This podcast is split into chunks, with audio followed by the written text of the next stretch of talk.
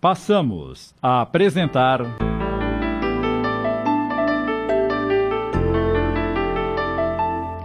Redenção, obra de Amilcar Delchiaro Filho, adaptação de Sidney Carbone.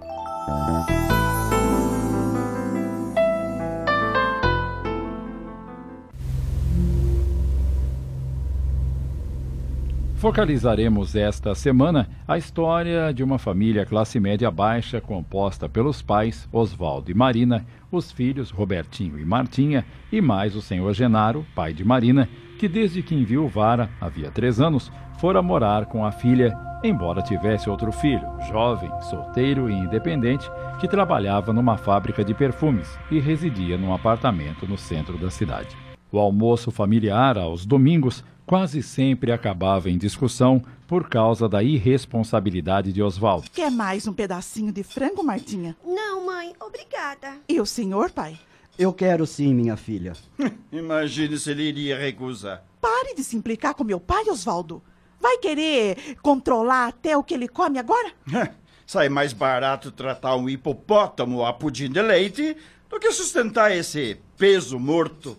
Foi ele que comprou o frango. Senão a gente ia comer macarrão com sardinha. Comprou e comeu as duas coxas. Deixe de ser falador. Você comeu o peito sozinho e ninguém disse nada. É, só faltava ele comer o peito também. E você, Robertinho? Quer mais frango? Não, mãe. Já terminei de almoçar. Então tome um pouco de vinho que é bom pra saúde, meu filho. Não quero, pai. É ruim. Ah, deixe de ser mariquinha. Você é homem. E homem nesta família tem que beber. Pare de oferecer bebida para o menino Osvaldo. Quantas vezes eu preciso repetir que não gosto dessa sua atitude? Cara, não me aborreça. Ele é homem? Ele é uma criança. Ah, uma criança do sexo masculino que precisa aprender a ser homem desde pequeno. Só porque você é alcoólatra, quer fazer de seu filho um alcoólatra também? Ou esse menino toma o vinho, ou vai ficar de castigo. Pra Mariquinha nesta família, já basta seu irmão. Não admito que você duvide da masculinidade do meu irmão. Ah, não?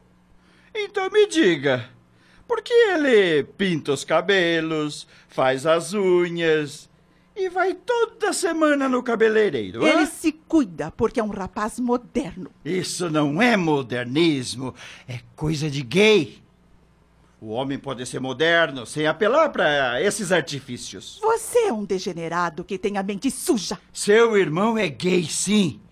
Só você que ainda não percebeu, porque é uma tonta. Eu detesto quando você fala assim do meu filho, Oswaldo. Se não gosta, o problema é seu, velho coroca. Por que que você tem sempre que estragar o almoço de domingo? Vamos, Robertinho. Tome o vinho antes que eu perca a paciência. Então põe um pouco de açúcar que eu tomo. Que açúcar que nada.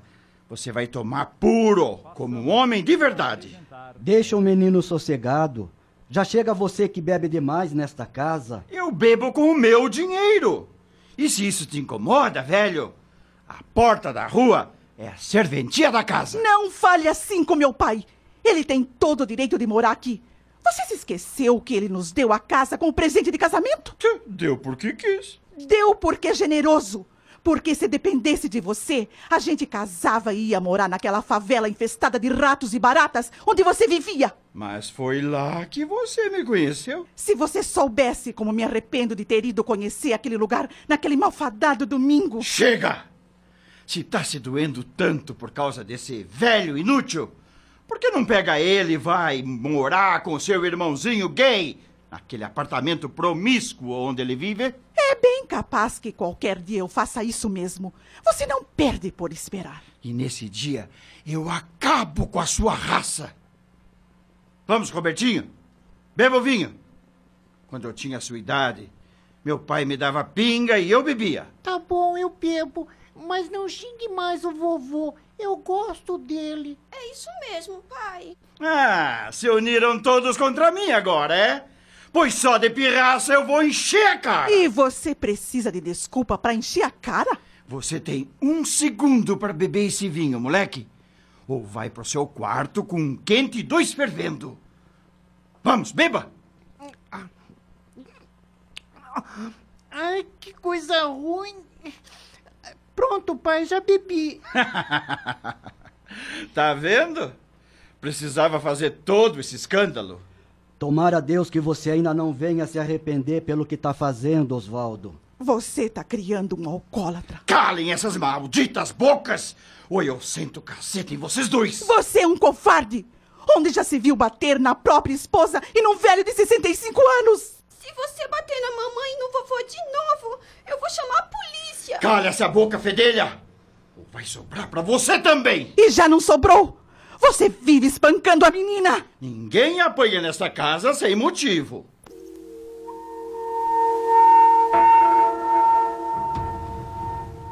O tempo passava e as brigas continuavam.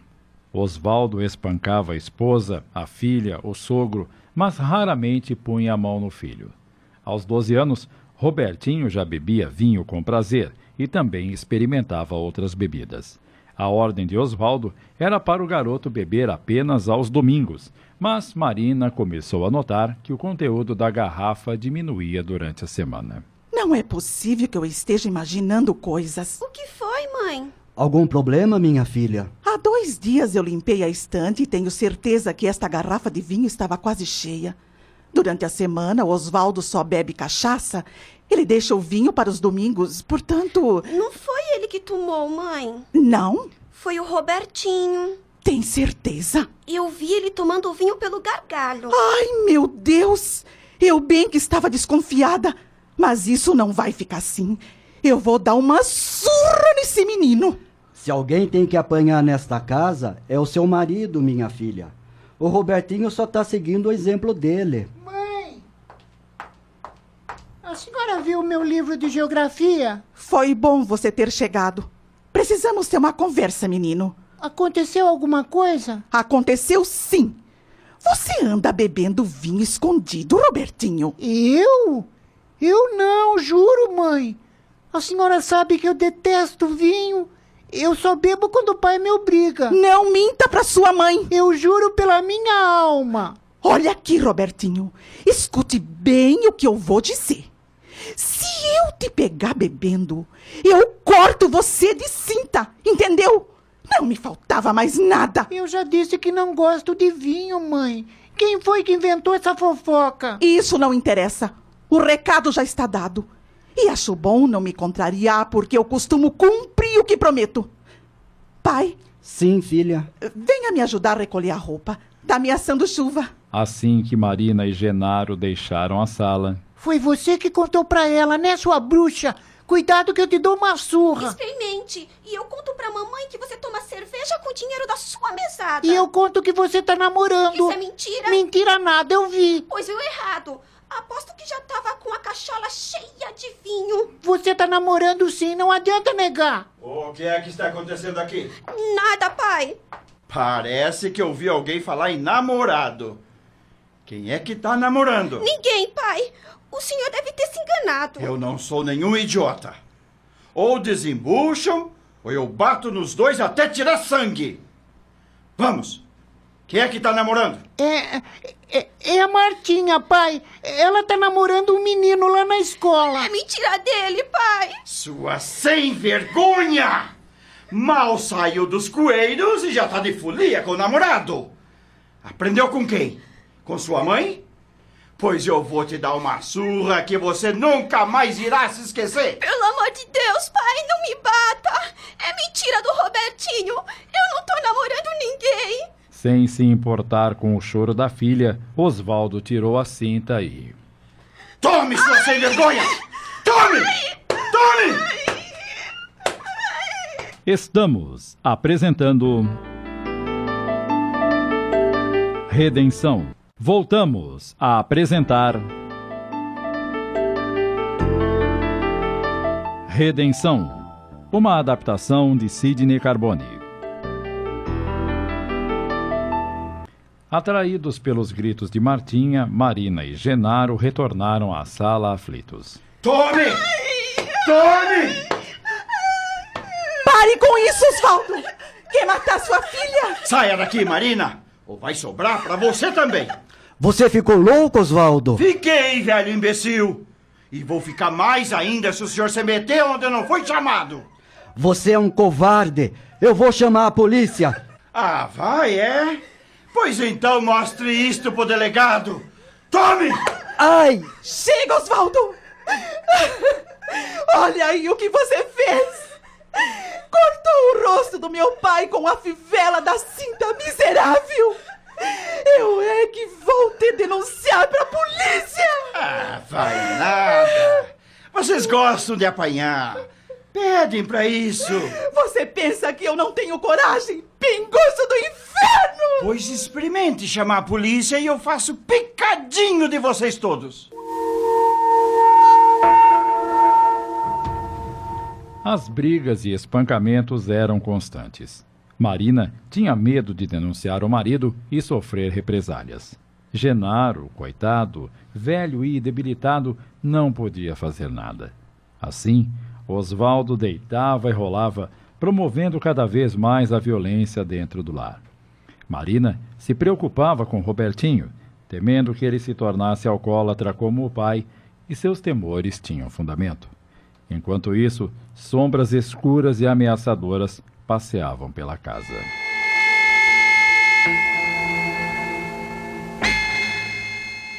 Certa tarde, quando Marina retornou para casa, vinda da padaria. Acho que aconteceu alguma coisa. Não me diga que seu pai chegou bêbado e aprontou mais uma. Não, não é isso. Então, fale, menina. O que houve? A diretora do colégio onde o Robertinho estuda acabou de ligar. E, e o que ela queria? Não quis me dizer, mas pediu para a senhora comparecer ao colégio o mais urgente possível.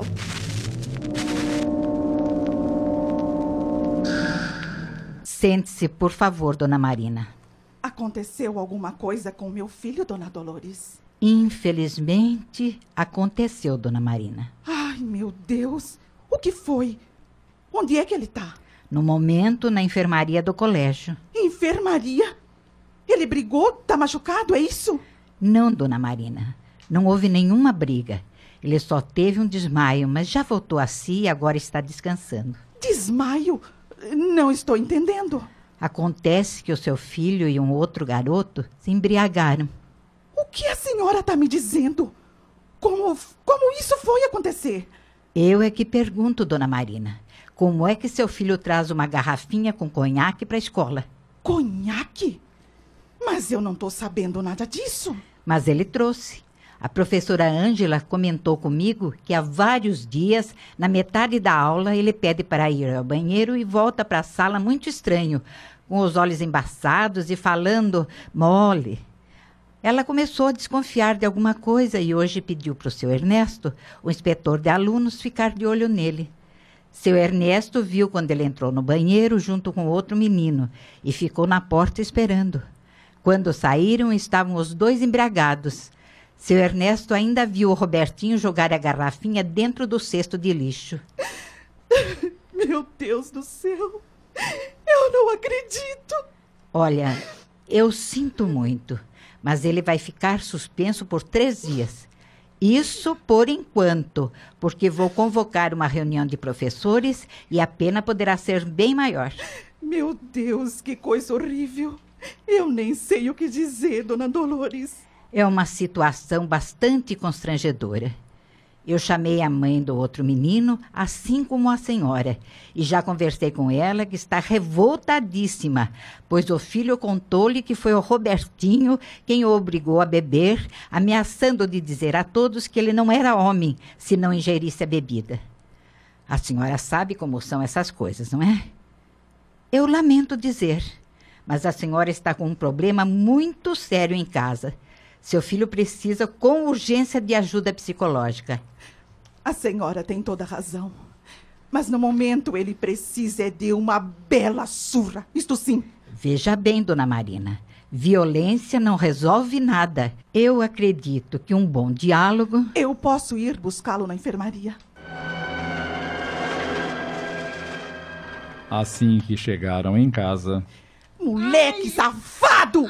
Você quer me matar de desgosto e vergonha, é isso? Ai, ai, minha orelha tá doendo, mãe. É pra doer mesmo, infeliz. Eu só tive azar, isto sim. Ainda diz que foi azar, seu sem vergonha. Eu levo bebida pra escola desde a terceira série e nunca aconteceu nada. Por que você deu bebida pro seu colega? Pra ele aprender a ser homem como eu. Eu devia ter cortado de cinta, mas vou apenas te castigar.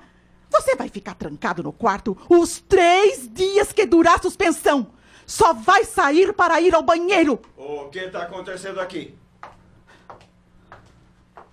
Por que vai botar o menino de castigo? Porque esse safado anda levando bebida para a escola e hoje embriagou um coleguinha. Como assim? E Marina narrou ao marido o que havia acontecido. A diretora disse que ele vai ficar três dias suspenso até segunda ordem. Ele pode até ser expulso do colégio. Já pensou? Que vergonha! Ora, Marina, deixe de drama. Eu levei pinga pra escola tantas vezes quando eu era garoto. E meus colegas faziam o mesmo. Bastava uma distração do professor e a gente emborcava um gole. Um dia ele pegou a gente bebendo e quis nos levar para a diretoria. E sabe o que fizemos? Conta, pai, conta. Demos uma bela surra nele.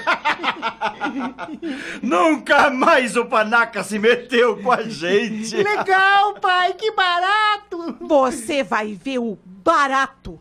Conte pro seu filho o que aconteceu com esses seus belos amigos. Conte! P- pra que lembrar dessas coisas agora? Pois eu conto. O Laércio? O Laércio tá morto. Morreu de cirrose. O Pedrão tá na, no manicômio. O Paquera na cadeia porque virou assaltante. E o Tijolo é morador de rua. Vive jogado pelas sarjetas com o caco cheio de pinga. Foi isso que aconteceu com eles. E tomara que não acabe acontecendo o mesmo com você. Você sabia que eu bebia. Por que se casou comigo? Porque eu pensei que pudesse mudar você. Seu Genaro, que já há algum tempo havia entrado na sala e ficar ouvindo em silêncio, interveio. Não adianta lamentar o passado, mas podemos mudar o futuro. Esse peso morto, sempre se metendo onde não deve. O assunto me interessa, porque envolve minha filha e meu neto. Esse menino precisa de tratamento. O álcool ataca o fígado de uma criança com muita rapidez. Se vocês não abrirem os olhos, Ora, cala essa boca, estorvo! Se não tem o que fazer, por que não morre de uma vez e me deixa em paz? Acabamos de apresentar.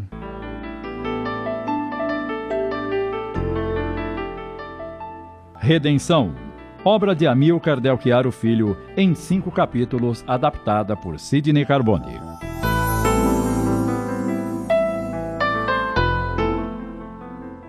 Passamos a apresentar.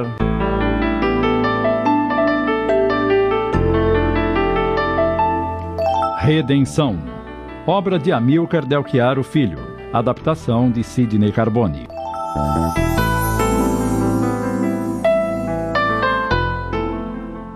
Você sabia que eu bebia. Por que se casou comigo? Porque eu pensei que pudesse mudar você. Seu Genaro, que já há algum tempo havia entrado na sala e ficar ouvindo em silêncio, interveio.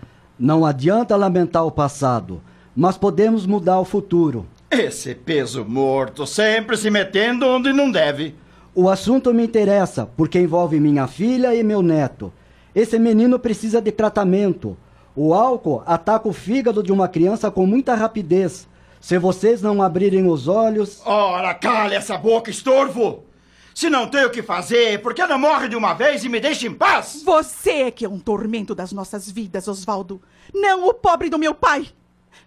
Robertinho, vai já pro seu quarto e não saia de lá. Mas tá quase na hora da janta, mãe. Não se preocupe que de fome você não vai morrer. Quando a janta estiver pronta, a Martinha leva um prato para você. Mas, mãe. Não tem mais nem menos. Já pro quarto. Ande! Ele não vai, não! Eu ainda mando nesta casa! E quem dá as ordens aqui sou eu! Isso, pai. Mostre que é macho. Cale essa boca e faça o que eu mandei, Robertinho! Eu já disse que ele não vai! Ah, é? Marina se dirige até o armário, retira de dentro várias garrafas de bebidas e, Pois veja o que eu faço com as suas bebidas! Pare com isso, mulher! Vou acabar com todas as garrafas de bebidas dessa casa! E quantas entrar eu quebro! Maldita! Possesso, Osvaldo puxa pelos cabelos, fazendo-a virar-se e. Pois veja o que eu faço com você! Tome! Você me bateu de novo, covarde! Calma, minha filha, calma. Isso é pra você aprender que quem canta de galo nesta casa sou eu! Qualquer hora eu meto uma faca na sua barriga, desgraçado! Mete nada. Você gosta. Não é a primeira vez que apanha. Você está louco, Osvaldo? O álcool já deve ter cozinhado o seu cérebro. Eu não aguento mais esta vida, pai! Eu não aguento! Vou pro meu quarto. Isso! Vá chorar longe de mim, que eu detesto lágrimas. E vocês dois? O que estão olhando? Ah, vão todos para o inferno! Eu vou pro bar encher a cara.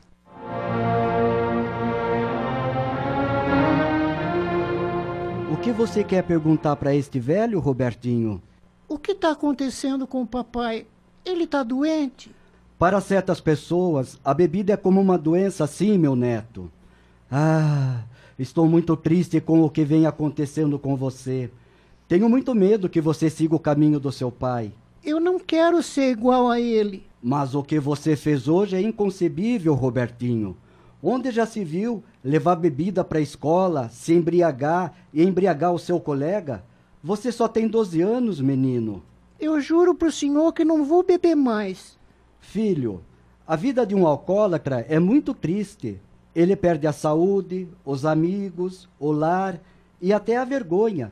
E acaba sempre na cadeia, ou no manicômio, ou no cemitério. Mas eu não sou alcoólatra. Ainda não, mas se continuar nesse ritmo. Eu vou parar, vovô. Eu juro que vou. Vovô, Sim, o senhor já viu essas pessoas que andam aqui dentro de casa? que pessoas? Uns homens feios, mal vestidos, têm os braços longos e magros, os cabelos embaraçados e estão sempre em volta do papai. Quando ele está bêbado, eles também estão. Seu Genaro sentiu um arrepio percorrer-lhe a espinha e tratou logo de mudar de assunto. Não, meu filho, eu nunca vi esses homens. Mas eles não saem aqui de casa. Esqueça isso. É fruto da sua imaginação.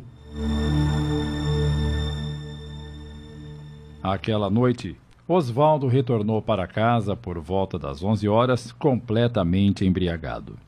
Assim que entrou no quarto, Pode ir tratando de se ajeitar no sofá da sala. Na minha cama você não dorme. Ah, quer apanhar outra vez, mulher? Experimente!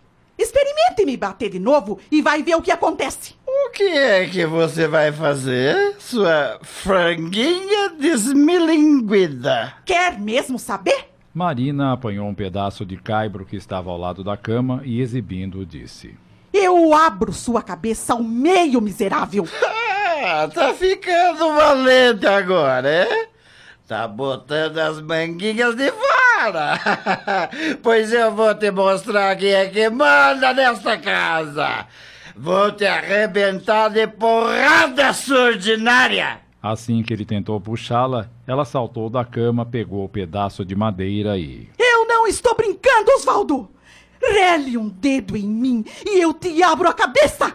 Eu vou pra cadeia, mas você vai pro cemitério! Marina estava transtornada. E ele, apesar de embriagado, sabia que estava em desvantagem e ela seria mesmo capaz de cumprir a ameaça. Assim, foi se retirando do quarto, apoiando-se nos móveis, esbravejando. Qualquer hora eu boto fogo nessa casa. E esta maldita família vai fazer é companhia pro diabo.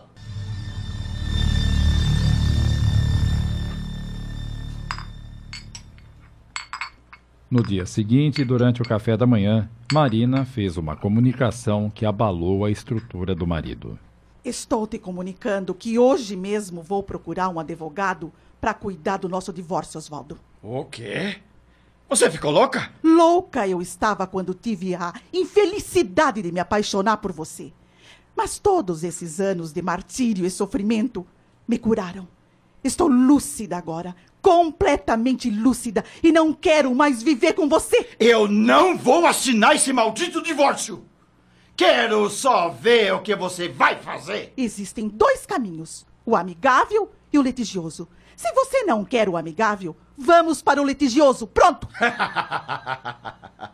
Ora, você não tem capacidade para me enfrentar. Tá falando da boca para fora, para me botar medo. Você é que pensa. Se eu tivesse tomado essa decisão há mais tempo, o Robertinho não estaria viciado. Mas ainda é tempo de salvá-lo e para isso ele precisa ficar bem longe de você. Vá cuidar da sua vida, que eu cuidarei da minha e dos meus filhos. Pois se você pensa que eu vou te pagar pensão, tá muito enganada. De mim você não verá um tostão. Isso quem decide é o juiz. Contudo, há um meio de evitarmos isso. É só você procurar um tratamento. Tratamento? você pirou mesmo, mulher. Eu não preciso de tratamento, não sou doente. É sim, Oswaldo. Embora não queira admitir. Você é um alcoólatra. Precisa de ajuda. E o nosso filho também. Eu não preciso de porcaria nenhuma! Estamos apresentando. Redenção. Voltamos a apresentar. Redenção. Uma adaptação de Sidney Carbone. Era só o que me faltava. Eu não sou alcoólatra. Paro de beber a hora que quiser. Então, por que não para? Porque eu não quero. Gosto da marvada pinga. Não brinque com um assunto tão grave. Ou você se trata, ou eu quero a separação. Pois pode pedir esse maldito divórcio. Se quer medir forças comigo, o problema é seu. Mas repito que não preciso de ajuda para parar de beber. Claro que precisa. Ainda não se deu conta que está perdendo a virilidade. Ah, então é isso? Acha que eu não dou mais do couro e está interessada em outro homem? Pois se eu descobrir que você me traiu, eu. Pare com isso! Eu não aguento mais tanto sofrimento, tanta violência! Por que não podemos viver como pessoas normais? Porque você é uma louca.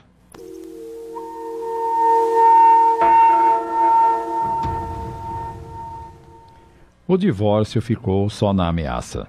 No fundo, Marina tinha pena do marido. Sabia que se o deixasse, ele se afundaria na bebida ainda mais.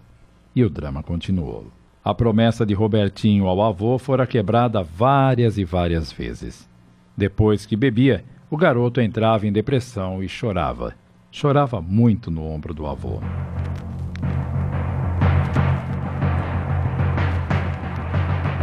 À medida que foi entrando na adolescência, Robertinho foi piorando.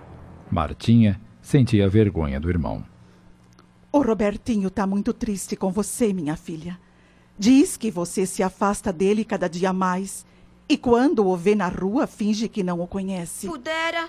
Ele vive embriagado e só dá vexame. Mas é o seu irmão, Martinha. E precisa do seu apoio. Sinto, mamãe. Mas pra pinguço já basta o papai. O Robertinho que fique com a turma dele e se esqueça de mim. E por falar no papai, ele diz que precisa conversar comigo. A senhora sabe o que ele quer? Acho que é sobre o seu aniversário. O que tem o meu aniversário com essa conversa? Vai ver, ele quer que você escolha um presente. Presente? Ele tem dinheiro pra isso? ele não ganha tão mal assim. Mas gasta metade do salário nos bares e botiquins. Oswaldo anda mudado ultimamente, filha. Já não tem bebido como antes. Quem sabe se ele. Ih, não se iluda, mamãe. Essas paradas são temporárias. Ele para um ou dois meses, mas depois volta com força total. Já devia estar acostumada. Martinha. Pronto. Falou do diabo, aparece o rabo. Ah, filha, eu preciso conversar com você. Sobre o quê? Filha, sei que não tenho sido um bom pai para você, mas quero te compensar por isso. Seu aniversário está chegando e quero que você escolha um presente. O que você quiser. Este mês eu fiz horas extras e embolsei uma graninha a mais. Por isso, posso fazer essa extravagância. Diga, o que você gostaria de ganhar de presente? Posso mesmo pedir o que quiser? Pode. Então. Abandone o vício da bebida para que possamos viver em paz. Você acha que, que eu sou um homem cruel? Cruel e violento, com todos nós. Você me odeia? Eu o amo, mas gostaria que o senhor se tratasse para se curar desse vício maldito. Eu não tô doente, filha. Só bebo porque gosto, mas se eu quiser parar, eu paro. O senhor é doente sim, papai. E não para. Não adianta se iludir. Sem tratamento é impossível. Quem te disse isso? Sua mãe? A dor, papai. As surras que levei, os dentes que o senhor me quebrou. Se esqueceu que uma vez o senhor me bateu tanto que tive um braço e três costelas fraturadas? E ainda tive que mentir aos médicos dizendo que havia caído do muro para não complicar o senhor. Oh, papai, é doloroso dizer isto, mas quando o senhor chega embriagado em casa, eu sinto muito medo, porque sei que vai espancar a minha, a mamãe e até o coitado do vovô que está tão velhinho. A maior felicidade da minha vida seria vê-lo sempre sóbrio amigo, carinhoso, como está sendo agora. Mas infelizmente. Tá bem, minha filha. Eu prometo que vou parar com isso. Ah, mas agora me diga: que tal fazermos uma festa para comemorar o seu aniversário, hein? O presente eu já pedi. E é o único que eu quero. Quanto à festa, eu me contento apenas com um bolo.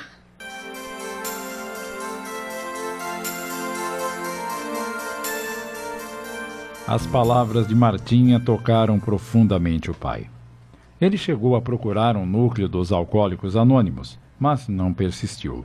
Continuou bebendo. Entretanto, nunca mais espancou a família. Alguns anos se passaram.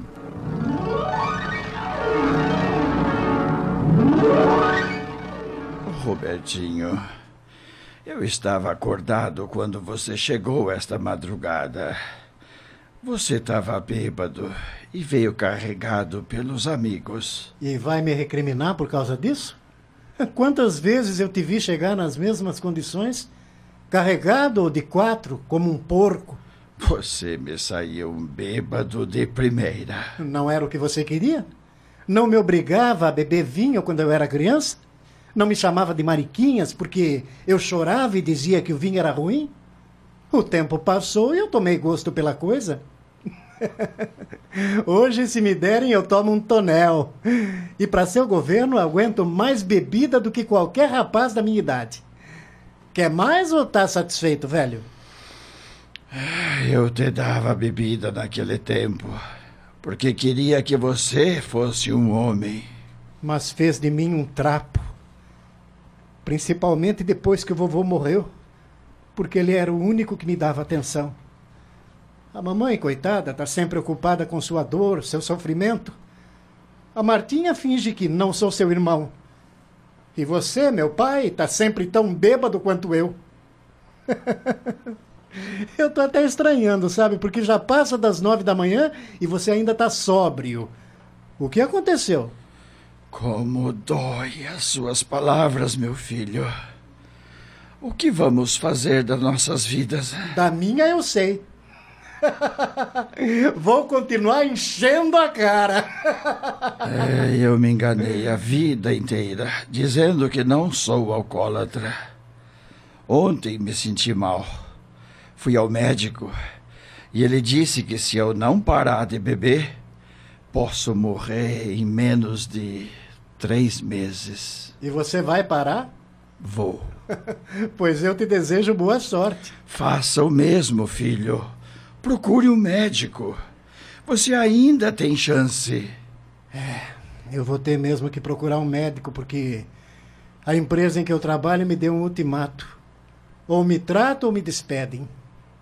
Cadê a mamãe que ainda não veio servir o meu café? Ela não quis se levantar. Disse que vai dormir até às 11 horas hoje e não quer ser incomodada. O que é que está acontecendo com ela? Ela cansou, meu filho. Ela cansou. Oswaldo tinha razão. Cansada de tanto sofrimento, Marina fechou-se em sua dor, não se preocupava mais nem com o marido e nem com o filho.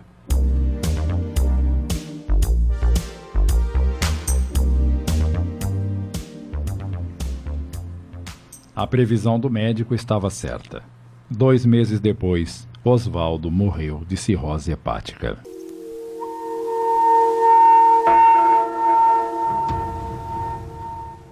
Robertinho continuou bebendo e o previsto aconteceu. Foi demitido do emprego.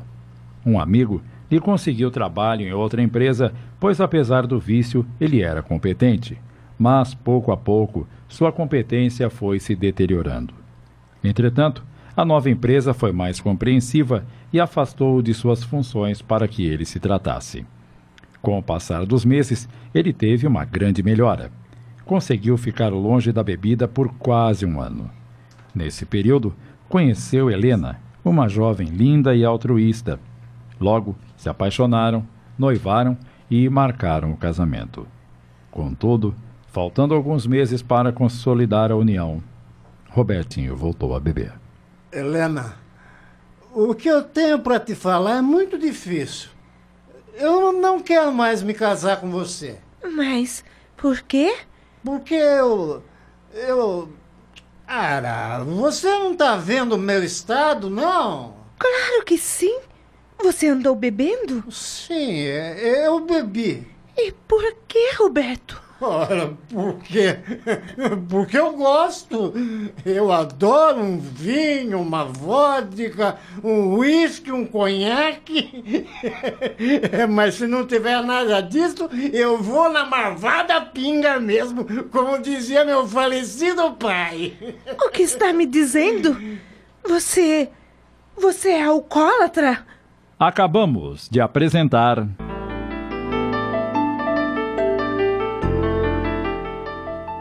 Redenção, obra de Amilcar Del Chiaro Filho, em cinco capítulos, adaptada por Sidney Carbone.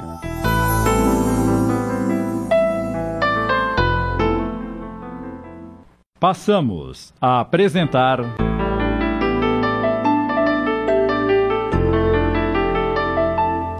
Redenção, obra de Amilcar Del Chiaro Filho, adaptação de Sidney Carbone.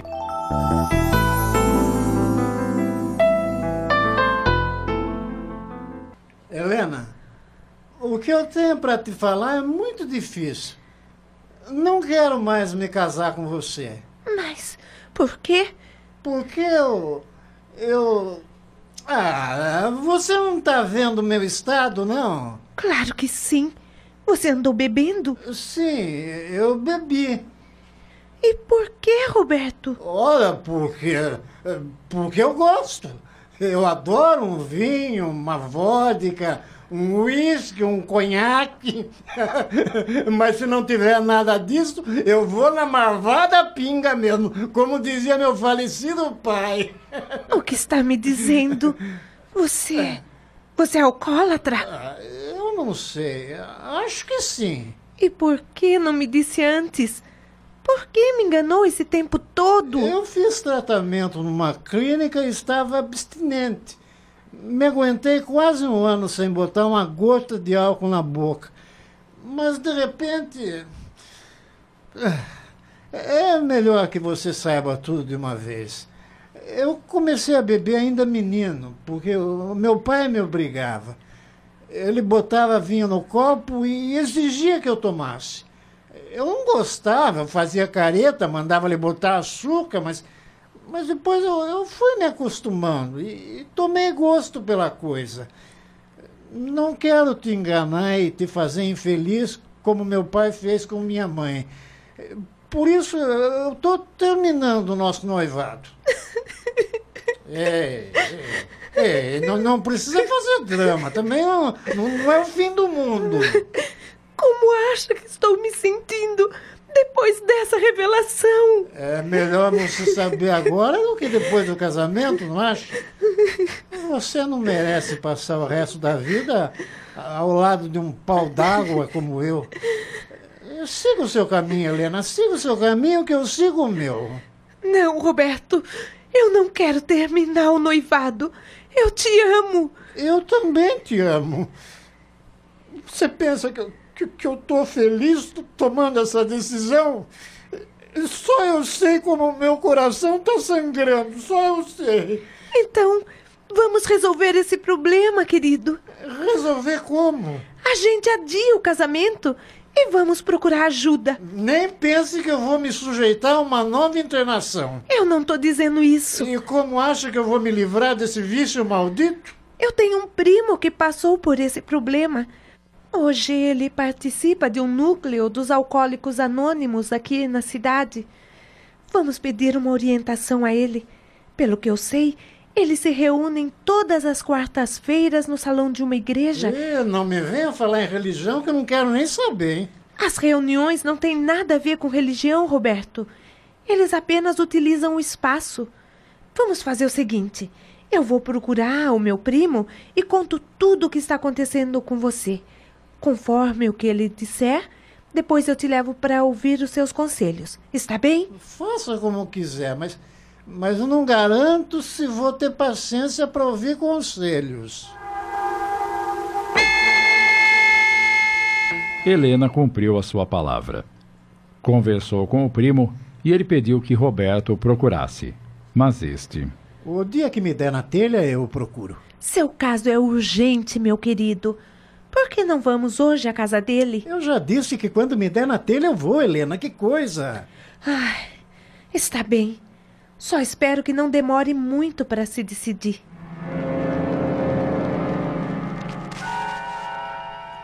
Alguns dias depois, Robertinho é chamado à diretoria da empresa em que trabalha. Sente-se. Obrigado. O que o senhor manda? Roberto, precisamos ter uma conversa séria. Ah, já imagino que seja. Vai me repreender por causa das minhas faltas, meus atrasos e minha pouca produção, não é mesmo? Exatamente.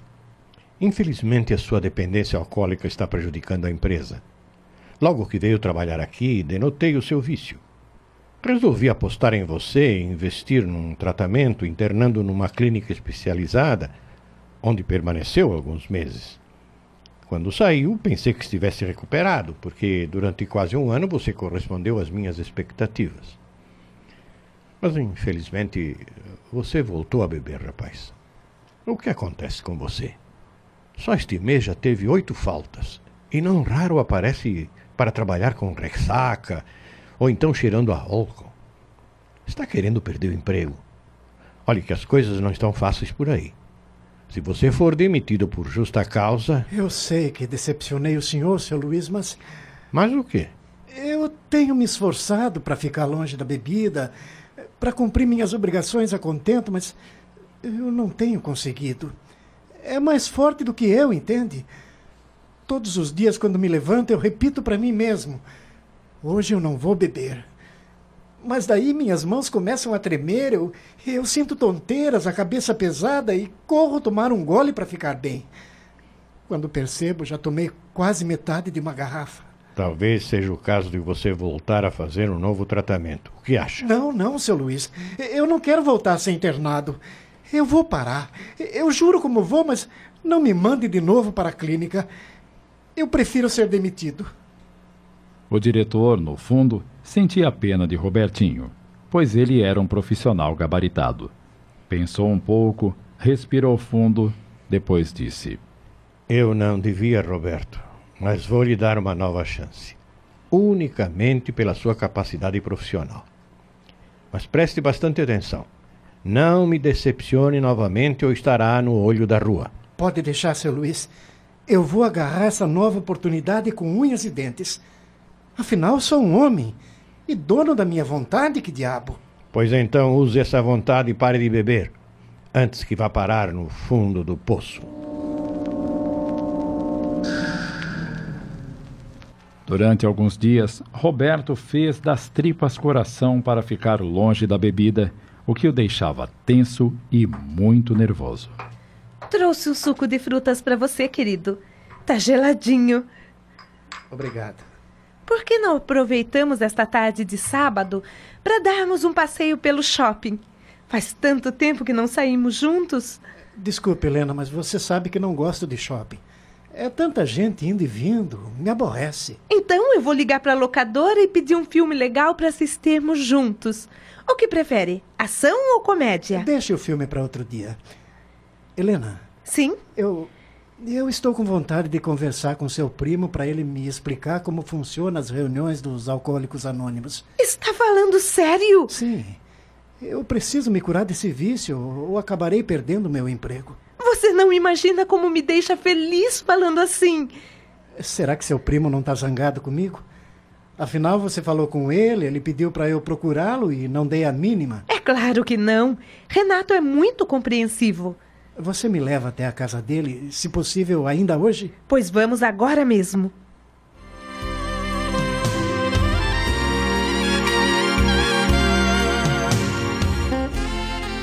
Renato, este é o Roberto, meu noivo. Muito prazer, Roberto. O prazer é meu, Renato. Finalmente ele decidiu conversar com você sobre os alcoólicos anônimos. Que bom, mas sentem-se, fique à vontade. Obrigada. Querem tomar alguma coisa? Um café, um refrigerante? É, quem sabe depois, Renato. Tudo bem. Estou à sua disposição, Roberto. Eu não posso mais negar que estou precisando de ajuda, Renato. Helena me disse que você é um ex-alcoólatra e. Ex não, Roberto. Eu sou alcoólatra. Como? Você não foi curado? Não existe cura para o alcoolismo, meu caro. Sou alcoólatra abstêmio. Não bebo álcool há oito anos, mas não posso descuidar. Cada 24 horas que fico abstêmio, sei que posso ficar mais um dia e mais um dia. E como conseguiu essa proeza? Você foi nos Alcoólicos Anônimos e pronto? Nada disso. Primeiro fiz uma desintoxicação numa clínica. Aliás, mais uma, porque já tinha feito algumas. É, comecei a participar das reuniões da Irmandade e tive várias recaídas. A cada uma era um drama, porque sentia vergonha de mim mesmo e dos companheiros. Esse negócio de Irmandade é coisa de religião? Estamos apresentando. Redenção. Voltamos a apresentar. Redenção. Uma adaptação de Sidney Carbone. Não, Roberto, o AA não é uma instituição religiosa. Durante as reuniões nós conversamos, contamos nossos dramas e nos apoiamos mutuamente. Somos irmãos porque temos os mesmos problemas. Uh, Desculpe-me, mas pelos sinais físicos estou confirmando o que Helena me disse. Você já bebe há muito tempo, né? Desde criança. No início era um pouquinho, depois fui aumentando. Tive uma bebedeira com 12 anos de idade, mas depois dos 15, toda semana eu tomava um porre. É, o organismo infantil é muito vulnerável ao álcool. Depois, beber aos poucos faz com que o organismo se acostume paulatinamente. É até engraçado, pois quando tenho sede, em vez de água, eu tomo cerveja, vinho ou qualquer outra bebida alcoólica. Esse é um sinal que confirma a dependência. Aposto que a sede aparece em intervalos cada vez menores. Sim, é verdade. O meu apetite também diminuiu sensivelmente. É, quando bebemos, assim que o álcool chega ao estômago, se volatiza. Em segundos alcança o cérebro e começa a alterar a mente, o que afeta o comportamento, né? Mas algumas pessoas bebem e não têm problemas de alcoolismo. De cada 10 pessoas que fazem uso de bebida alcoólica, uma vai desenvolver o alcoolismo, com toda certeza. O álcool afeta todas as células orgânicas, exceto o cabelo e as unhas. Você está brincando. De maneira alguma. Os efeitos são mais visíveis no aparelho digestivo, nervoso e especialmente no cérebro. Além disso, a embriaguez obnubila os mecanismos da contenção de autocrítica. Isso está escrito em livros sobre alcoolismo? Em livros espíritas. Depois de alguns anos no AA, tornei-me espírita. Espírita é? De repente lembrei-me de algo que havia esquecido há anos. O quê? Quando eu era criança, eu via umas sombras. Homens escuros e feios andando pela minha casa. Quando meu pai chegava da rua bêbado, cambaleando, eles também estavam na mesma situação. Depois que completei 16 anos, eu vi esses mesmos homens me acompanhando e pedindo para eu beber. Eram espíritos que foram alcoólatras na Terra. Você quer dizer pessoas que morreram de tanto beber? Exatamente. Quando se morre, não se muda como num passe de mágica. Toda mudança requer esforço. Quer dizer então que são eles que nos obrigam a beber? Não. Cada pessoa tem o seu livre-arbítrio. Eles podem induzir ao desejo, mas beber ou não é uma decisão da pessoa. Outra coisa, eles não transformam uma pessoa em alcoólatra, mas se aproveitam daqueles que bebem para satisfazer seus desejos por bebidas alcoólicas. Na verdade, existe uma sinergia entre dependente e espírito, onde ambos se alimentam. Então, não seria um encosto? Afastando o espírito, a pessoa ficaria curada. Não é assim? Meu amigo Roberto, aquilo que as pessoas chamam de encosto é uma influenciação espiritual. O Espiritismo não afasta os espíritos, esclarece-os. É, contudo, parar de beber é uma decisão da pessoa. Eu aprendi com o Renato que os espíritos desencarnados também sofrem a síndrome da abstinência. Por isso procuram desesperadamente alguém para satisfazer a sua vontade de beber. Mas se ele não tem corpo, como se satisfaz? É, o álcool se volatiza no estômago e os espíritos sorvem, por assim dizer, essa volatilização. É por isso que o dependente que está sendo explorado por um ou mais espíritos tem grande compulsão para a bebida. Talvez seja por isso que o alcoólatra tenha que lutar muito para deixar o vício, pois a sua vontade é fraca e o desejo dos espíritos é muito forte. É, a Helena conhece bem essas coisas porque ela lutou muito para me ajudar. Ela sempre foi a irmã que eu não tive, pois sou filho único. Mas ela tem uma teoria interessante sobre a ação dos espíritos. Exponha o seu noivo, Helena. É o princípio da osmose. Se você coloca num recipiente dividido ao meio por uma membrana permeável ou semipermeável duas soluções de concentração diferente, depois de algum tempo as duas soluções estarão iguais. Acredito que ocorre o mesmo com o dependente e o espírito que o explora. Confesso que não entendi. O que a Helena quis dizer é que o desencarnado aproveita a disposição do encarnado para beber e influencia-o, transformando a vontade em compulsão. O encarnado bebe e o espírito justapõe o seu perispírito ao organismo do encarnado, assim como um pé que se ajusta ao sapato e, por um fenômeno semelhante à osmose, satisfaz o seu desejo de beber. Isso não tiraria a responsabilidade do alcoólatra? Não, não. O que o espírito desencarnado faz é aumentar o desejo do encarnado, que de qualquer forma já era um bebedor inveterado, né? Me parece que os homens bebem muito mais do que as mulheres, não é mesmo? Existem mulheres no AA? Sim, existem. Aqui no Brasil não temos estatísticas, mas nos Estados Unidos e Canadá elas são 35% dos frequentadores dos AA. A diferença é que nem sempre elas bebem publicamente.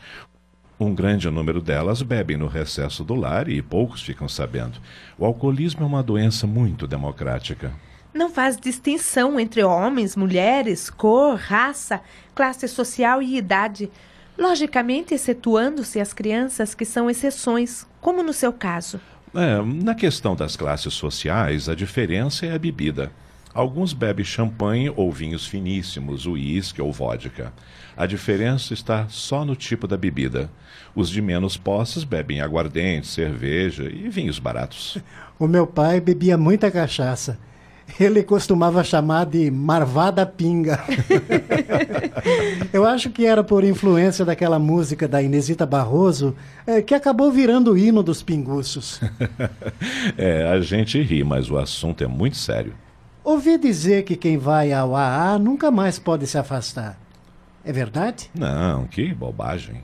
As pessoas falam sem saber. O que acontece é que as pessoas que frequentam assiduamente sentem o apoio dos companheiros. Conheço uma história que se encaixa perfeitamente nesse pensamento, querido. É mesmo? Então conte. É a história de um homem evangélico que morava num país muito frio e que frequentou a igreja por 25 anos. De repente, ele não apareceu mais aos cultos e o pastor, acostumado com sua presença assídua, preocupado, foi procurá-lo. Quando indagado sobre seu afastamento da igreja, o homem disse que não ia mais porque já conhecia todos os sermões e não tinha mais motivações. O pastor então pediu licença, tirou uma brasa da lareira e a colocou na soleira da porta. Ambos ficaram olhando em silêncio.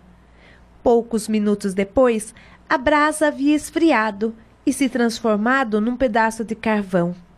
Envergonhado, o homem coçou a cabeça, passou os dedos pelos bigodes e disse ao pastor: Compreendi perfeitamente.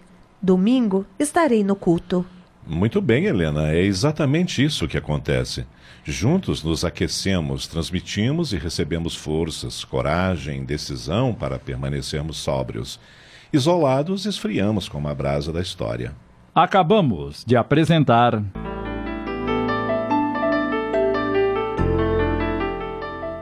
Redenção, obra de Amilcar Delchiaro Filho, em cinco capítulos, adaptada por Sidney Carbone.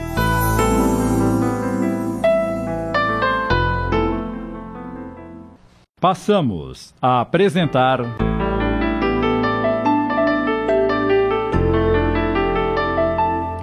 Redenção, obra de Amilcar Delchiaro Filho, adaptação de Sidney Carbone.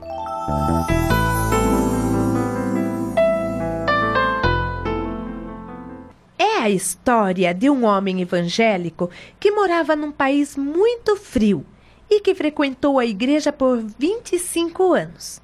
De repente, ele não apareceu mais aos cultos e o pastor, acostumado com sua presença assídua, preocupado, foi procurá-lo. Quando indagado sobre seu afastamento da igreja, o homem disse que não ia mais porque já conhecia todos os sermões e não tinha mais motivações.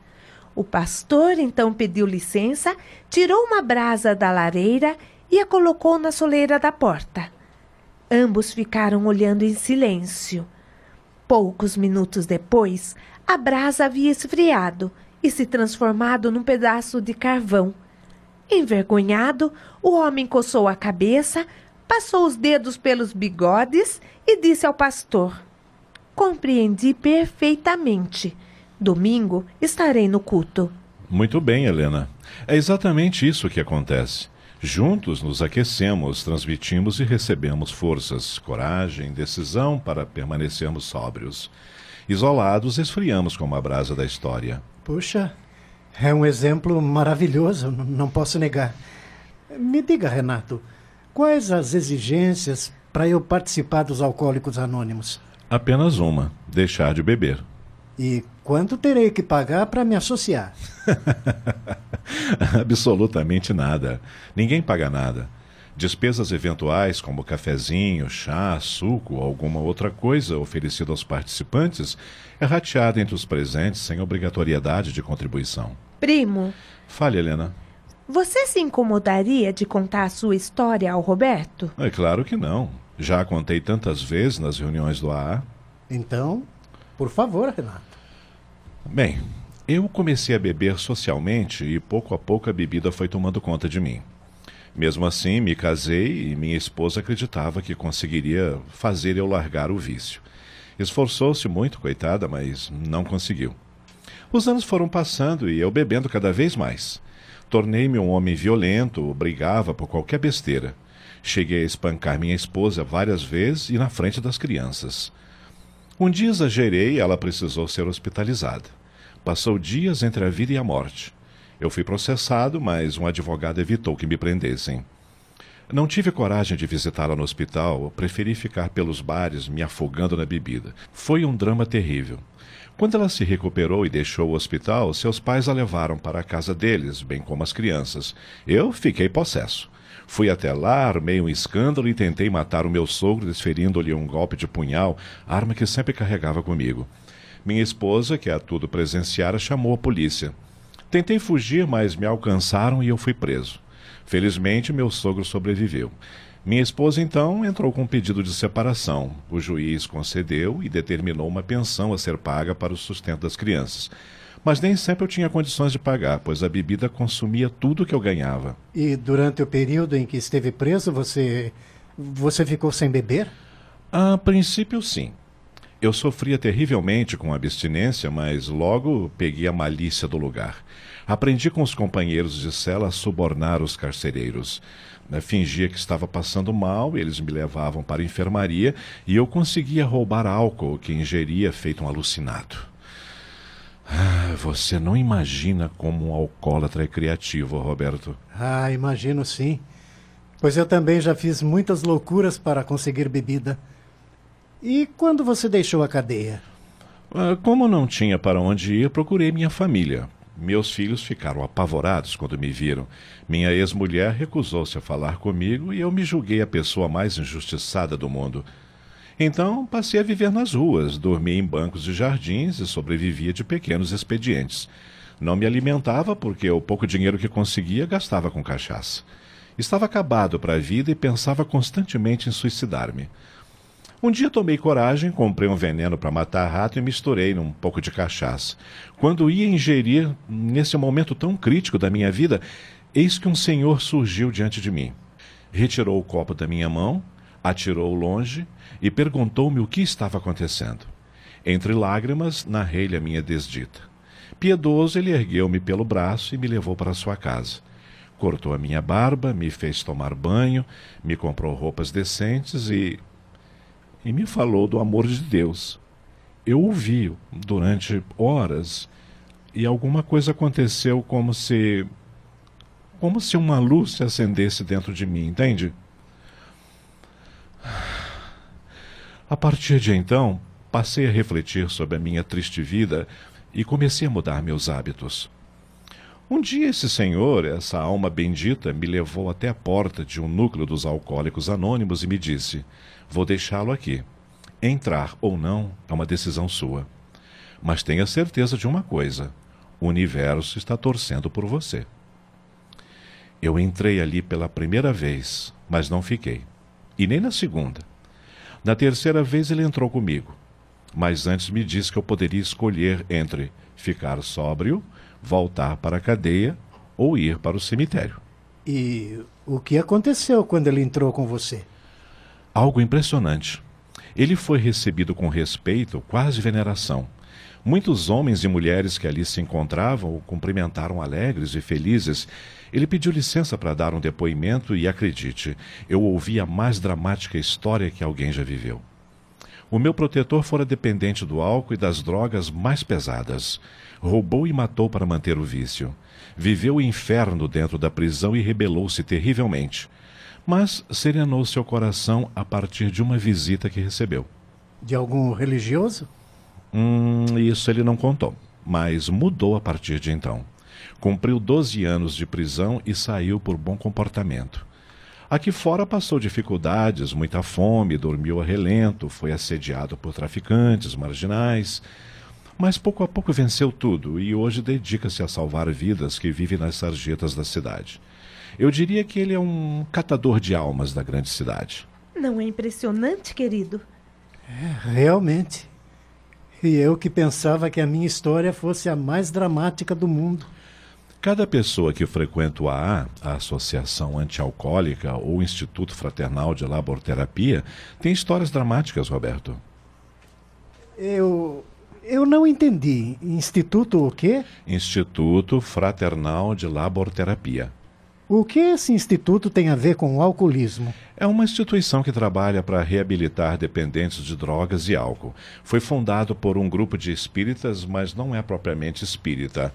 Como a AA não é protestante ou católico. O AA é oriundo aqui do Brasil? Não, Roberto. O AA nasceu nos Estados Unidos no ano de 1935, em Akron, Ohio, e espalhou-se pelo mundo, estando presente em muitos países com milhares de núcleos. No Brasil, o AA chegou em 1945, através de um membro da Irmandade Norte-Americana, mas o primeiro núcleo foi fundado em 5 de setembro de 1947, no Rio de Janeiro. E funciona com profissionais da saúde? Não, Roberto. Como assim? Veja bem, o AA compreendeu que a melhor terapia é a de apoio mútuo. Mas temos sim entre a Irmandade profissionais da saúde, executivos, empresários, médicos, advogados, arquitetos. Eh, São pessoas que também estão tentando se livrar da dependência alcoólica. Poxa, é inacreditável que pessoas com profissões tão importantes também estejam passando por esse problema. O tratamento, vamos assim dizer, é, é o igual para todos, Renato? Existem núcleos do AA que recomendam uma desintoxicação para depois iniciar a terapia. É, terapia é uma força de expressão. Na verdade, o que funciona é a conversação, a linguagem do amor. Todos os alcoólatras que vão ao AA permanecem sóbrios? Hum, infelizmente não. Existem os que não têm força de vontade suficiente, eh, não tomaram ainda uma decisão ou passam por situações que as impedem de retornar à bebida. Há algumas recaídas, entretanto, os que se sentem deprimidos por faltar com a palavra acabam se firmando na sobriedade. Bem, meu rapaz, é isso. Deseja saber mais alguma coisa, querido? É claro que sim. Pergunte, estou às suas ordens. Quando. Quando é que eu posso participar de uma reunião do AA? Tá falando sério, Roberto? Você quer mesmo? Mas já vou adiantando. Sem compromisso algum, tá certo? Ah, você pode escolher entre segunda, quarta e sexta-feira, sempre às 8 horas da noite. Eu vou pensar muito no assunto e, e qualquer noite apareço por lá. E acredite que o receberemos com imenso prazer. Estamos apresentando. Redenção. Voltamos a apresentar. Redenção. Uma adaptação de Sidney Carbone. Os dias foram passando e Robertinho relutava em procurar os alcoólicos anônimos. Helena não queria pressioná-lo, mas sentia-se morrer cada vez que ele a visitava embriagado. Você disse que a gente iria ao cinema hoje, Roberto. E vamos? Eu vim te buscar para isso, ora. E acha que eu vou sair com você nesse estado? Você me prometeu que não ia beber e, no entanto. Eu não tô bêbado. Como não? Você mal pode parar em pé. Eu só tomei uma dose de conhaque. Várias doses, você devia dizer. Cara, você é uma exagerada. Quer que eu faça um quatro para você ver como eu tô legal? Eu quero é que você sente aí nesse sofá e fique quieto. Que eu vou preparar um café sem açúcar para curar essa bebedeira. Eu não vou tomar porcaria nenhuma. Eu já disse que tô legal. Olha só, veja como eu consigo fazer um quatro. Ó, ó, ó. Pare com isso, Roberto! Você vai acabar caindo! É, quem cai é fruta madura no pé. Venha se sentar, eu ajudo você! Tire as mãos de mim. olha aí, olha aí. É, tá vendo? Eu não disse que conseguia fazer um quatro, ó. Agora eu vou. Nesse momento, porém, Ai! Ele perde o equilíbrio e cai, batendo com a cabeça no solo. Eu não disse que você ia acabar caindo! Você machucou! Ai, minha cabeça. Ai, tá doendo. Ah, venha! Eu te ajudo a se levantar e te boto no sofá. Não precisa. Eu posso me levantar sozinho. Você não pode nada neste momento. Deixe de ser teimoso, Roberto. Cenas como essa deixavam Helena muito triste, mas ela não perdia a esperança. Meu Deus, ajude-o. Faça-o entender que ele precisa procurar ajuda. Eu o amo tanto. Salve-o, Senhor. Salve-o. Quando passava a bebedeira, Robertinho sentia-se um trapo, e muito envergonhado. Eu. Eu te decepcionei outra vez, não é? Você me deixou muito triste apenas. Mas eu tenho fé que um dia isso vai acabar. Não me faça rir, Helena. Se você se decidisse a procurar os alcoólicos anônimos, querido. Não vai adiantar nada. Eu sou um caso perdido. Não é não, meu querido. Você ouviu a história do meu primo? Ele chegou ao fundo do poço, mas conseguiu sair. Por que não pode acontecer o mesmo com você? Eu sou um fraco, como era o meu pai.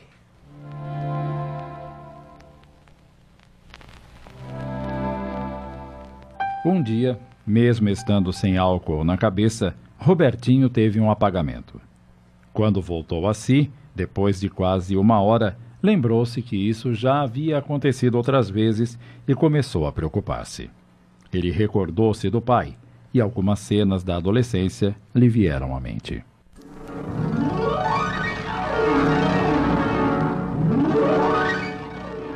Está tremendo, pai.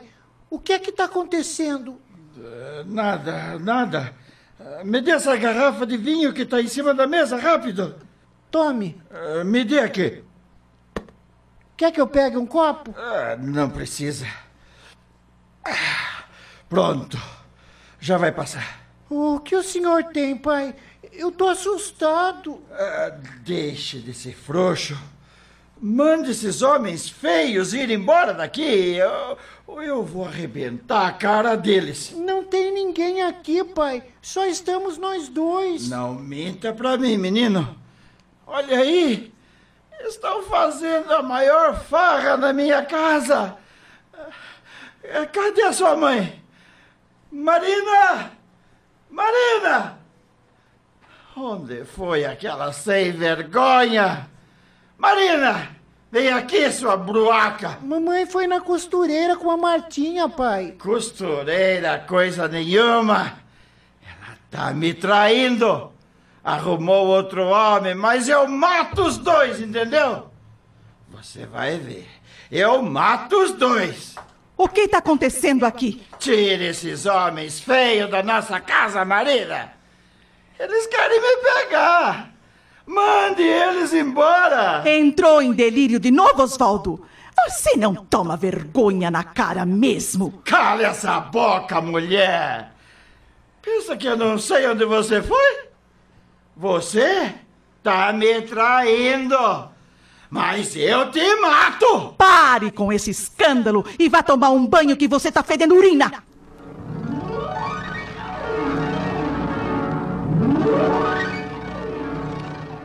Robertinho recordou cenas terríveis em que o pai via bichos andando pelas paredes e gritava apavorado.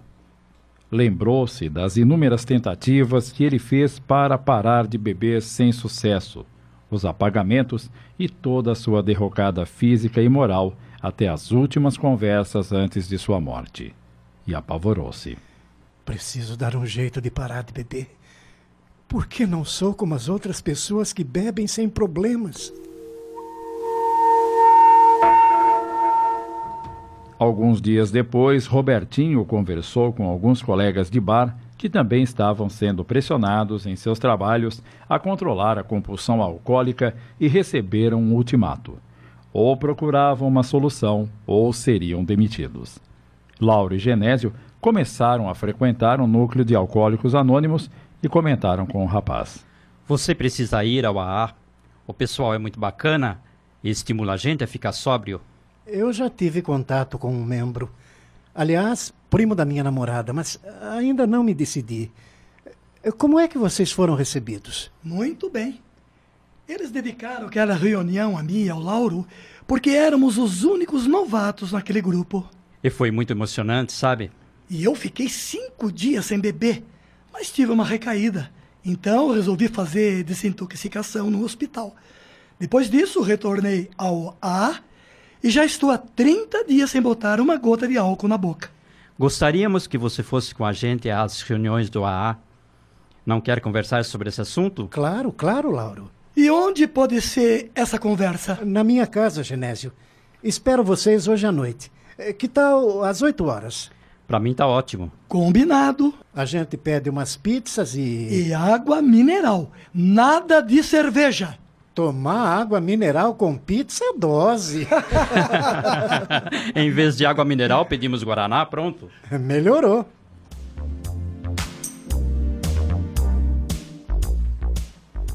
Conforme o combinado, à noite Lauro e Genésio foram à casa de Robertinho. Sentem-se e fiquem à vontade. Sua família não está? Minha mãe foi à igreja e a minha irmã está na faculdade. Sua casa é muito bonita. Obrigado. Eu gostaria de lhes fazer uma pergunta. Manda lá. Como vocês se sentem sóbrios? Ah, não é fácil, amigo. Mas também não é impossível. Acabamos de apresentar.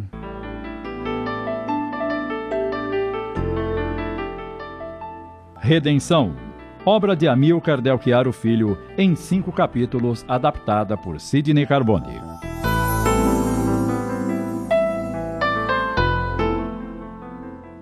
Passamos a apresentar.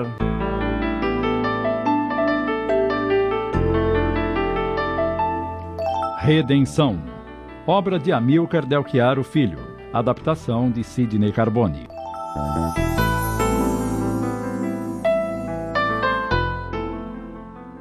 Conforme o combinado, à noite Lauro e Genésio foram à casa de Robertinho.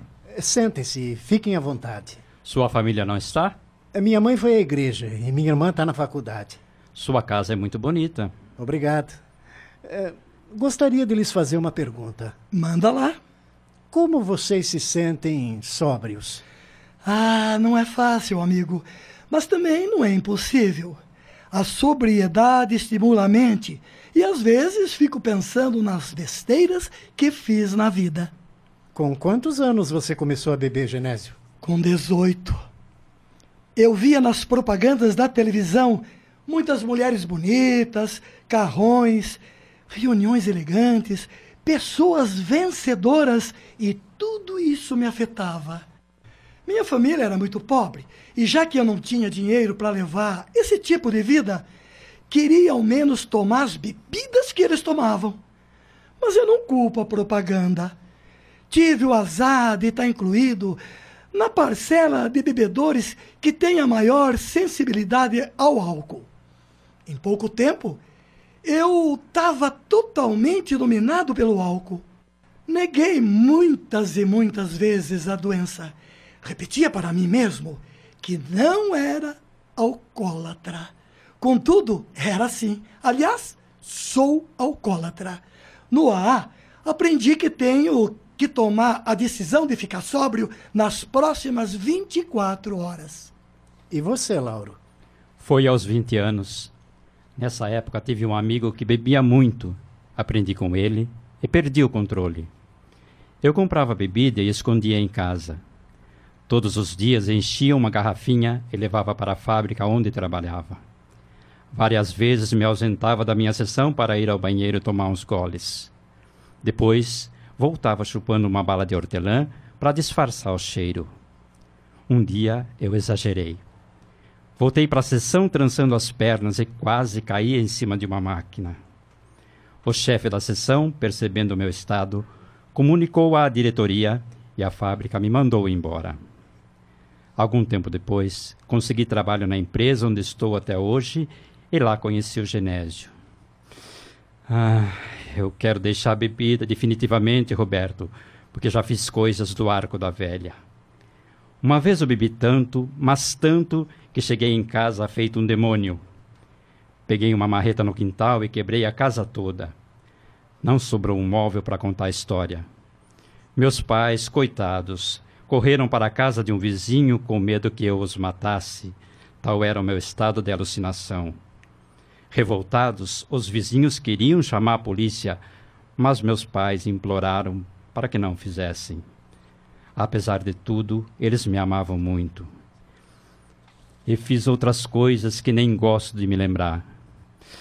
Ah, são coisas das quais eu me envergonho profundamente. O meu pai, quando bebia, também ficava alucinado. Ele chegou a espancar o pobre do meu avô, que era um velhinho de 65 anos. Como você pode perceber, somos impotentes para o álcool. Perdemos o domínio sobre nossas ações e nossas vidas. É, a perda de domínio sobre a vida parece ser uma constante. Mas e a maconha, a cocaína, o crack não são piores do que o álcool? Sim e não. Como assim? As drogas pesadas são terríveis, levam ao crime, mas para comprá-las você precisa conhecer um traficante. Quanto ao álcool, é uma droga livre, legalizada e é encontrada facilmente em qualquer boteco. É, isso é verdade. Ainda criança, eu entrava em qualquer bar e comprava a bebida que desejasse. Hoje, entretanto, existe lei que proíbe a venda de bebidas alcoólicas para menores. Mas ninguém cumpre, Roberto. E o maior consumo está nas baladas. É comum a gente ver jovens que mal completaram 14 ou 15 anos dançando com um copo de bebida na mão. Mas perder o controle da própria vida não é apenas com coisas dramáticas. Até as coisas mais insignificantes ficam difíceis de serem controladas. Por isso, temos que acreditar num poder superior a nós mesmos para devolvermos a sanidade. Isso é discurso de religioso. Não, Roberto. Isso é religiosidade. E qual a diferença? O religioso segue os preceitos de uma religião, seus rituais, seus dogmas, sua adoração exterior já a pessoa que tem religiosidade vive em comunhão com a vida superior, ama a Deus e ao próximo e segue aos seus preceitos íntimos. E quem é agnóstico ou ateu? Como fica? Para nós, o ser superior é Deus. Mas pode ser Deus, um orixá ou mesmo a natureza. Temos dentro de nós forças extraordinárias que não suspeitávamos e, devidamente estimuladas, realizam verdadeiros milagres. Puxa, amigos, esta conversa está muito interessante. Algum tempo depois, Renato e Helena chegam à casa de Robertinho, porque este os havia inteirado da conversa que teria com Genésio e Lauro. Boa noite para todos. Boa, Boa noite. noite. É, Deixe-me fazer as apresentações. Genese Lauro, esta é Helena, a minha noiva. E este é Renato, seu primo e meu mais recente amigo. Após os abraços e apertos de mãos, o Roberto nos convidou para participarmos desta conversa. Eu também sou alcoólatra e coordeno o núcleo do AA. Que bom tê-lo aqui conosco. Mas sentem-se, a conversa está interessantíssima. então, continuem, por favor. Roberto, me responda uma pergunta. Manda, Genésio. Você é ateu? Não. Eu acredito que existe um Deus que criou o universo, mas não posso acreditar que ele possa intervir em nossas vidas. Se ele tudo vê e tudo sabe, deve entender que meu pai me obrigava a beber e não fez nada. Deixou uma criança nas garras de um abutre. Por isso eu não o procuro. Não acha que estou certo, Renato? Uh, veja bem, Roberto, Deus não fica vigiando as criaturas para puni-las ou premiá-las. Ele nos deu livre-arbítrio e, segundo a filosofia que sigo, o Espiritismo, ele nos dá oportunidades infinitas de corrigirmos nossas faltas através das reencarnações. Seu pai errou obrigando-o a beber quando você ainda era uma criança. Muitos outros pais também fizeram isso e apenas alguns filhos se tornaram alcoólatras. E como o Espiritismo explica isso? Provavelmente o Roberto foi alcoólatra em outra vida e, estimulado pelo pai, voltou a ter gosto pela bebida. Em alguns casos, o ato aparentemente inocente de molhar a chupeta na cerveja ou no vinho e colocar na boca da criança pode despertar a vontade de beber de um espírito que foi dominado pelo álcool em outra vida. Então, os alcoólatras dessa vida já foram viciados em outras? Não existem novos alcoólatras? Eu não quis dizer isso em absoluto. Beber ou não é uma decisão pessoal de cada um. Muitos que foram alcoólatras em outras reencarnações, nesta tomam a decisão de deixar a dependência e conseguem, especialmente se os seus pais e familiares forem abstêmios.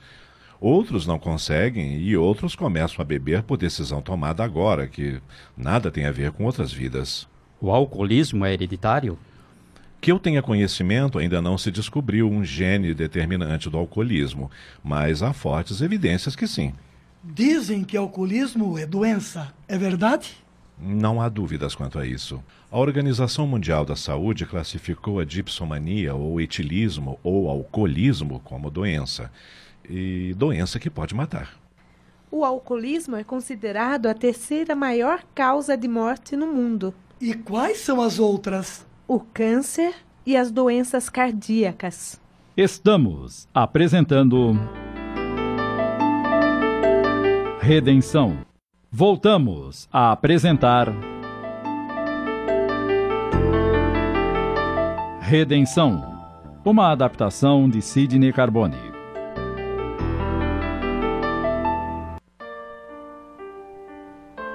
Será que o álcool não está ajudando as doenças cardíacas subir nas estatísticas? Com toda certeza, Genésio. O alcoolismo é o causador de doenças cardíacas.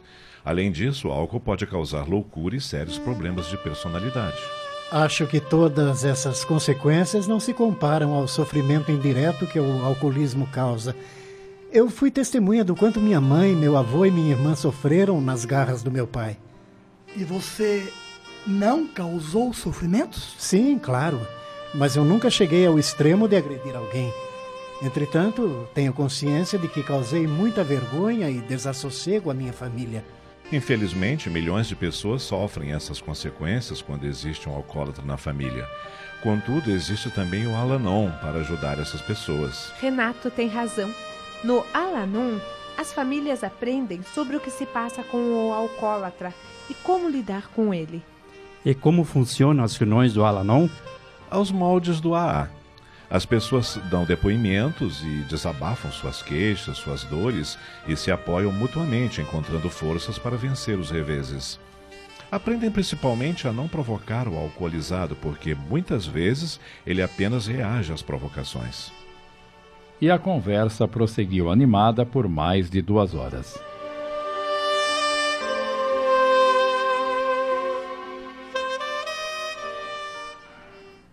Dois dias depois, Robertinho chegou à casa da noiva com uma novidade que a deixou muito feliz. Você tá mesmo decidido, querido? Ou tá dizendo isso só para me agradar? É sério, Helena.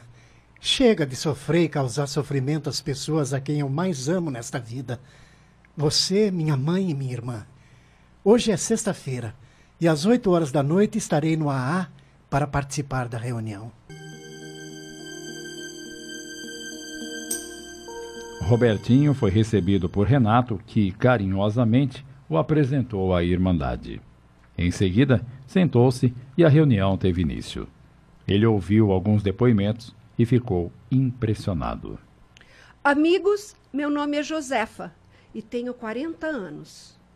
Bebi por mais de 15 anos e cheguei ao fundo do poço. A princípio, poucas pessoas percebiam a minha dependência. Eu comprava bebida, escondia no guarda-roupa e bebia à noite enquanto minha família dormia. Durante o dia, era uma dona de casa exemplar. Cuidava da casa, do meu marido e do meu único filho. Mas com o passar dos anos, minha compulsão alcoólica foi aumentando. Comecei a beber durante o dia, então não foi mais possível esconder. Ficou visível a degradação do meu físico e da minha mente. Meu filho, que a esta altura já havia se casado, mas continuava morando na minha casa, impedia que eu chegasse perto do meu neto, já que estava sempre alcoolizada. Meu marido tentou de tudo para que eu me livrasse do vício. Me internou várias vezes em clínicas para desintoxicação. Eu saía, ficava sem beber uma ou duas semanas, mas depois começava tudo de novo. Até que, não suportando mais, me abandonou. Meu filho e minha nora me expulsaram de casa. Fui viver nas ruas e me transformei num lixo. Passei dois anos esmolando para poder comprar bebida, comendo restos de comida e dormindo embaixo de marquises. Uma noite, procurei uma instituição que assistia indigentes, porque estava muito frio. Eu acabaria morrendo se dormisse na rua aquela noite. Uma jovem que estava na recepção ia me atender quando o telefone tocou na outra sala. Ela me disse: Por favor, minha senhora, espere um instante. Quando ela retornou, encontrou-me chorando. Aflita, perguntou se tinha me magoado. Eu disse que não. E ela completou: Então por que a senhora está chorando? E eu respondi a ela: Porque há muitos anos ninguém me chama de senhora e nem me diz por favor. Foi o sinal enviado dos céus para que eu repensasse a minha vida. Então disse para mim mesma: Eu vou largar a bebida, vou lutar com todas as minhas forças e recuperar a minha dignidade. Foi então que.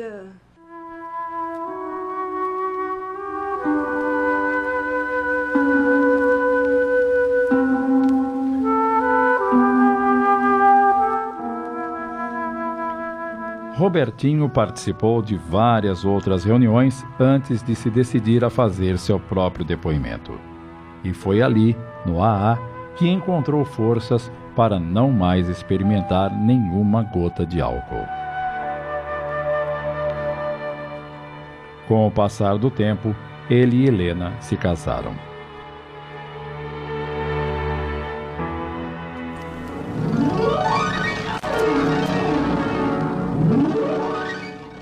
Neste mês, faz exatamente 10 anos que Robertinho dirige um núcleo do AA na periferia de sua cidade.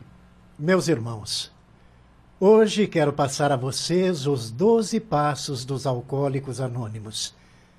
Ouçam com atenção, pois eles podem fazer milagres em muitas vidas. Passo número 1. Um. Admitimos que éramos impotentes perante o álcool que tínhamos perdido o domínio sobre nossas vidas. Passo 2. Viemos a acreditar que um poder superior a nós mesmos poderia devolver-nos a sanidade. Passo 3. Decidimos entregar a nossa vontade e a nossa vida aos cuidados de Deus na forma em que o concebíamos. Passo 4. Fizemos minucioso e destemido inventário moral de nós mesmos. Passo 5. Admitimos perante Deus, perante nós mesmos e perante outro ser humano a natureza exata de nossas falhas. Passo 6. Prontificamos-nos inteiramente a deixar que Deus removesse todos esses defeitos de caráter. Passo 7. Humildemente rogamos a Ele que nos livrasse das nossas imperfeições.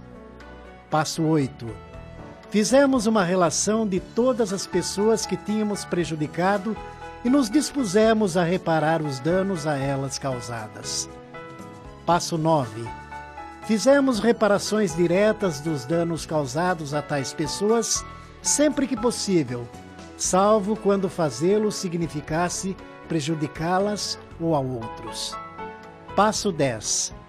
Continuamos fazendo o inventário pessoal e quando estávamos errados, nós o admitíamos prontamente. Passo 11. Procuramos, através da prece e da meditação, melhorar nosso contato consciente com Deus na forma em que o concebíamos, rogando apenas o conhecimento de Sua vontade em relação a nós e forças para realizar essa vontade. E, finalmente, passo número 12 Tendo experimentado um despertar espiritual, graças a estes passos, procuramos transmitir esta mensagem aos alcoólicos e praticar estes princípios em todas as nossas atividades.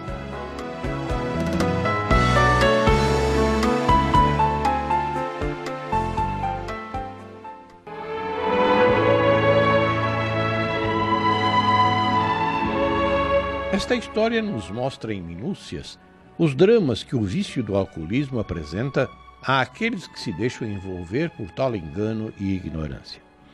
Verificamos que a decisão básica é da própria criatura, mesmo quando recebe ajuda de todas as formas. Essa realidade é característica de todas as fraquezas espirituais do ser humano, que vive na carne a fim de se tornar senhor de si mesmo, vivendo todas as tentações para ganhar a sabedoria indispensável. Cada um de nós deve meditar e analisar a si mesmo para saber que fraqueza mais profunda ainda o envolve. Sejamos francos e honestos conosco mesmos para crescermos espiritualmente. A Rede Boa Nova de Rádio apresentou Redenção, obra de Amilcar Delchiaro Filho, adaptada por Sidney Carbone. Em seu desempenho, atuaram os seguintes atores: Marina, Ivone Martins, Osvaldo, Tony de França, Helena, Jeane de Paula, Robertinho, Sidney Carbone, Mariana, Quitéria Maria, Renato, Ivaldo de Carvalho, Dolores, Ivone Soares, Luiz, Gastão de Lima Neto, Josefa, Alzira de Camargo, Lauro, João Camilo, Genaro, Zé Carlos Pedroso, Genésio, Adacel Alberto. Narração Joel Robson. Gravações, edição e sonoplastia Antônio Tadeu Lopes. Análise e comentários Gastão de Lima Neto. Produção e direção geral Sidney Carbone. Realização Núcleo de Dramaturgia da Rádio Boa Nova de Sorocaba. Agradecemos o carinho da audiência e convidamos nossos prezados ouvintes a acompanharem nossa próxima produção radioteatral. teatral